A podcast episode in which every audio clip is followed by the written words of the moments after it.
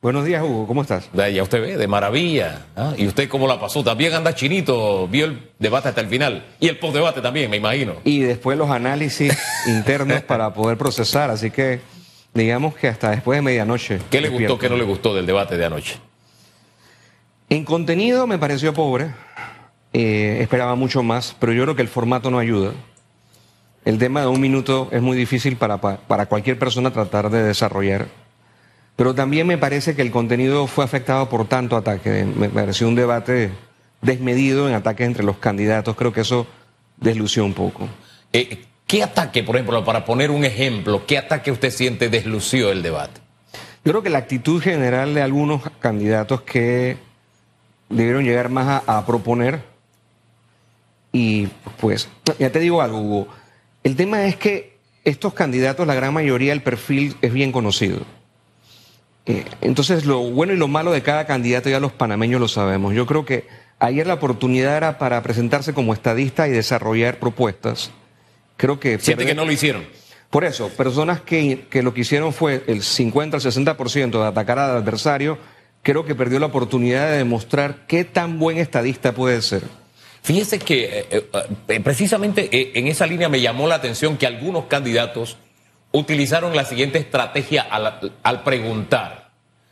Ponían su propuesta sobre la mesa y como la propuesta sonaba bien, el otro candidato se veía obligado a aceptar que la propuesta era buena y de alguna forma era una manera indirecta de abonar más a sus propias ideas. E, e, esa dinámica que usaron algunos candidatos me gustó, yo no sé a usted. Bueno, mira, el, careo me gustó porque en debates, en elecciones anteriores, ese careo no existía. Sí. Así que el careo le da una pimienta interesante, pero creo que fue desaprovechada por los candidatos en la medida de las, de, las situaciones, porque eran preguntas que, pues, más allá de tratar de hacer un examen al otro candidato sobre su contenido, insistían en atacar al adversario. Sí, oiga, eh, eh, sin embargo, se dieron algunos chispazos, porque no olvidemos que es también una producción para televisión y que de alguna forma, eh, si usted tiene el evento que sea televisivo, el evento que sea, si no tiene emoción, si no es entretenido, es aburrido. Y la gente tiene el, el control y lo cambia. Bueno, precisamente. Creo que ahí, a partir de ahí se usaron algunas herramientas sí, te de parte de los candidatos. Y coincido 100%. Yo creo que el truco aquí no es que hablen más tiempo, porque eso va a hacer que el debate sea aburrido. por ejemplo, yo escuché a Harry Brown cuando venía para acá diciendo. Denle más oportunidad de desarrollar los candidatos, pero al darle más tiempo, haces el debate más aburrido. Yo creo que lo sentí largo fue en la extensión de los bloques. En vez de tantos bloques, menos bloques y quizás darle 30 segundos más a cada candidato para ver si desarrolla. Yo, yo, puedo estar equivocado, pero siento que me quedé con ganas de más en contenido, coincidiendo con usted. Pero eso tiene que ver con el hecho de que eran cinco temas. Claro. Y cada uno de los temas bien amerita un debate. Sí. Y una pregunta y una repregunta porque, porque insisto, eh, es que son, son los temas realmente para la campaña. Ah, yo te quiero proponer una metodología de análisis a ver qué te parece. A ver. Siempre en los debates la gran pregunta es quién lo ganó y quién lo perdió. Todo el mundo sale con eso. Y yo creo que aquí lo más importante para el análisis de un debate es quién influye más en los indecisos. Porque ¿qué pasa?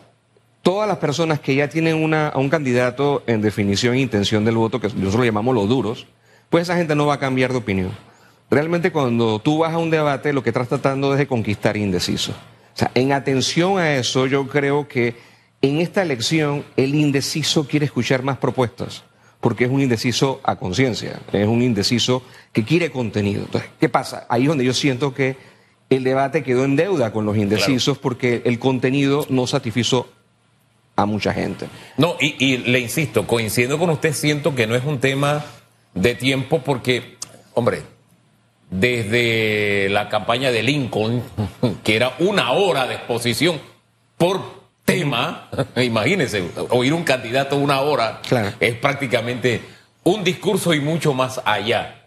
Ah, te quiero también hacer otra aportación a ver si me dejas. Sí, sí, adelante. Siento que eh, ahí lo que atentó contra el contenido eh, fue, fue la diversidad de temas. Pero ¿qué más propondría usted en esa el, El tema, el tema de, que, de quién ganó, yo creo que es muy confuso. Yo no te podría decir con claridad, porque va a depender mucho de todas las mediciones que se hicieron a viaje y por haber, desde las científicas, encuestas, Focus Group, neuromarketing, etcétera.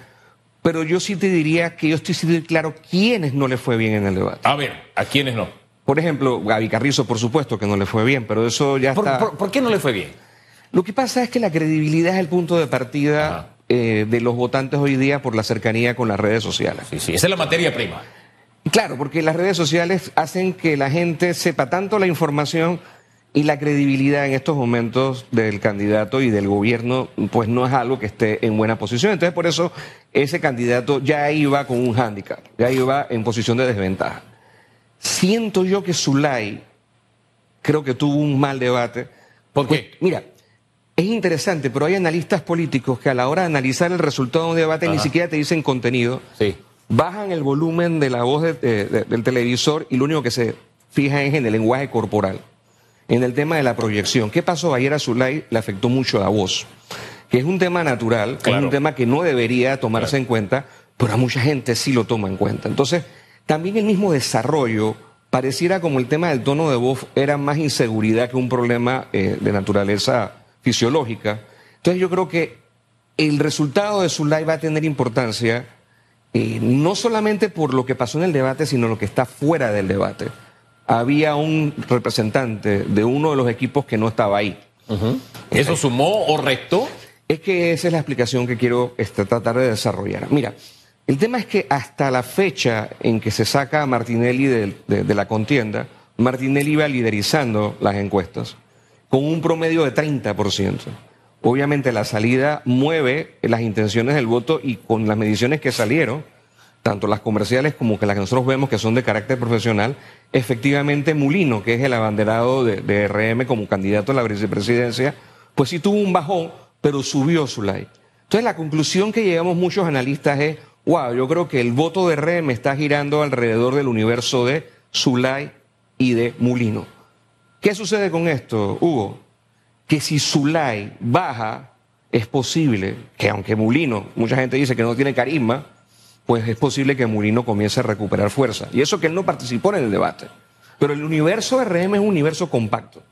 Lo otro que quería mencionarte es el caso de Martín Torrijos. Ojo porque la elección está muy fragmentada, pero extremadamente fragmentada.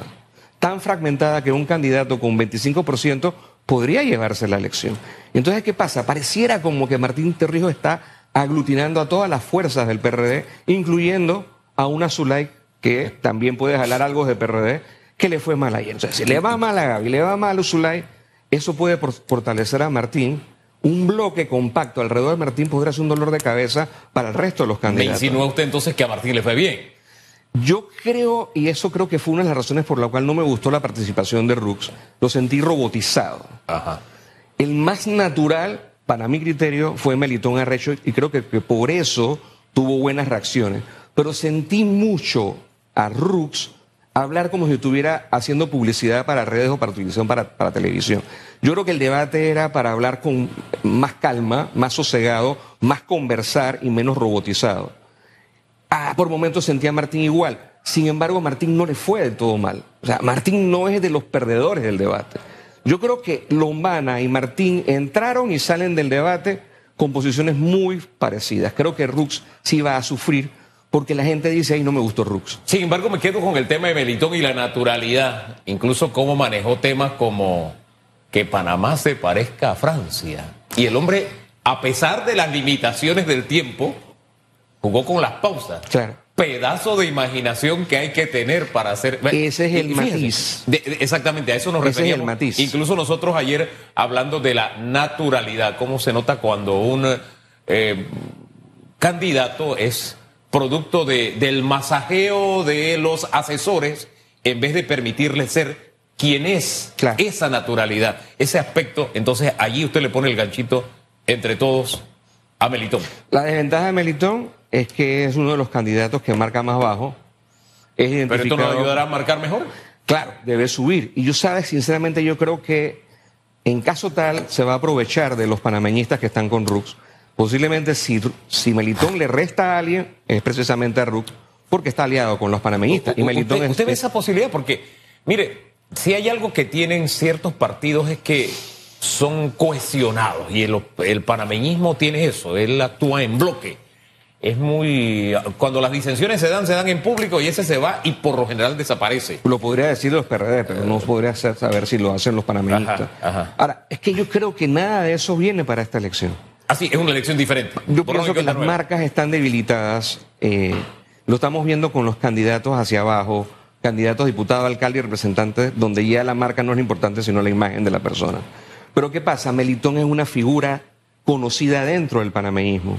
Entonces quizás por eso podría influir un poquito en el resultado de las tendencias al voto. Fíjese que, me gusta la conversa con usted porque a diferencia de quienes se van por lo sencillo de quién ganó, quién perdió, a mí no, no, no, me agrada. Es más, anoche cuando comenzamos a hacer el análisis con Danilo Toro, que en breve estará con nosotros, nuevamente ya un poquito más sosegado, habiendo digerido algunos, eh, algunos temas, este, nosotros hablábamos de fortalezas y debilidades de cada uno de los candidatos, porque es muy probable que un candidato haya tenido debilidades, le ha ido mal en un área, pero en otra le haya ido bien. Eh, hay a quienes le fue bien en las dos eh, y, le, fue mal en otras, eh, qué sé yo, no en una, sino en, varias áreas. Pero me llama la atención en el caso de Melitón y me quedo dándole vueltas a la figura, porque de repente es el único que en un tema tan sensible, para utilizar un término, como la minería, tiene un criterio distinto al resto. Y que es un criterio práctico. Ahí tenemos ese hueco.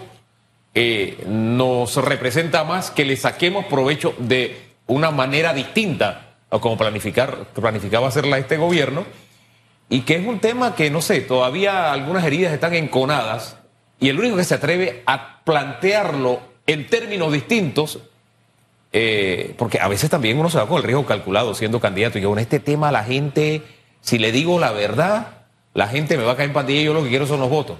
Y eso me llama la atención. ¿Qué se está atreviendo? Lo que pasa, Hugo, que Arrocha es el que menos tiene que perder. Y es el que puede arriesgar más. Yo creo que siendo coherente en su posición desde el principio, él nunca ha variado su discurso político, así es el mismo.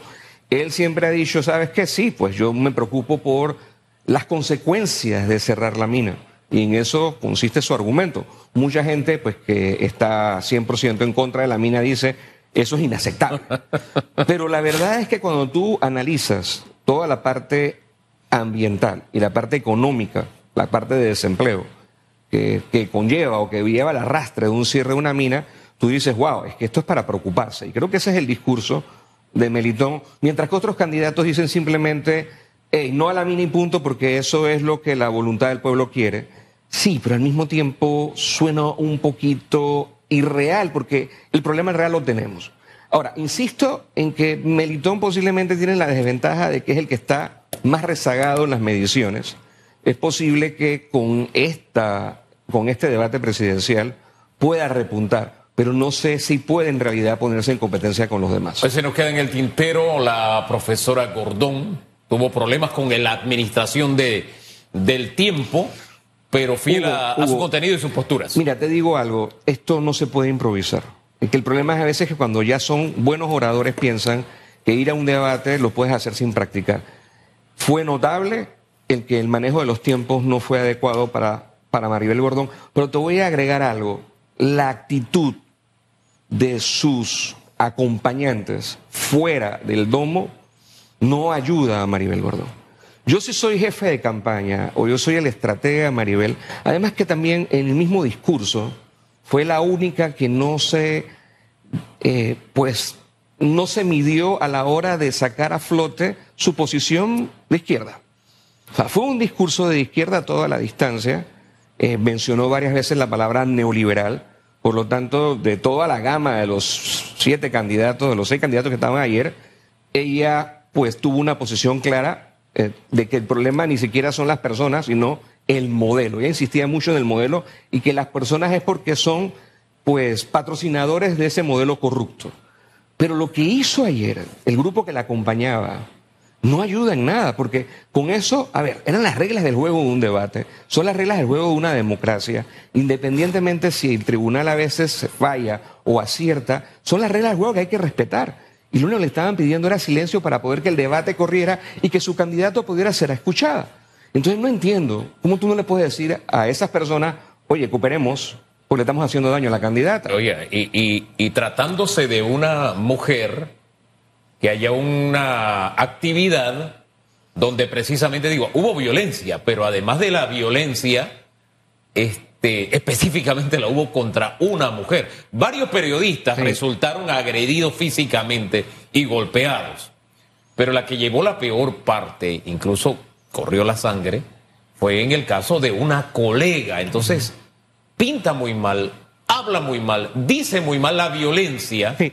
pero la violencia contra la mujer, que es algo contra lo que la sociedad estamos tratando de luchar y erradicar, habla muy mal de una campaña. Y, oiga, y precisamente una que es encabezada por una mujer. Eh, a ver, eso te puede servir para cerrar calles o para presionar al gobierno para lograr conquistas laborales. Eso es una cosa. Pero vamos, vamos a un debate dentro de una elección, una campaña democrática en donde precisamente ese grupo ha tenido partido político y ha tenido participación en debates anteriores.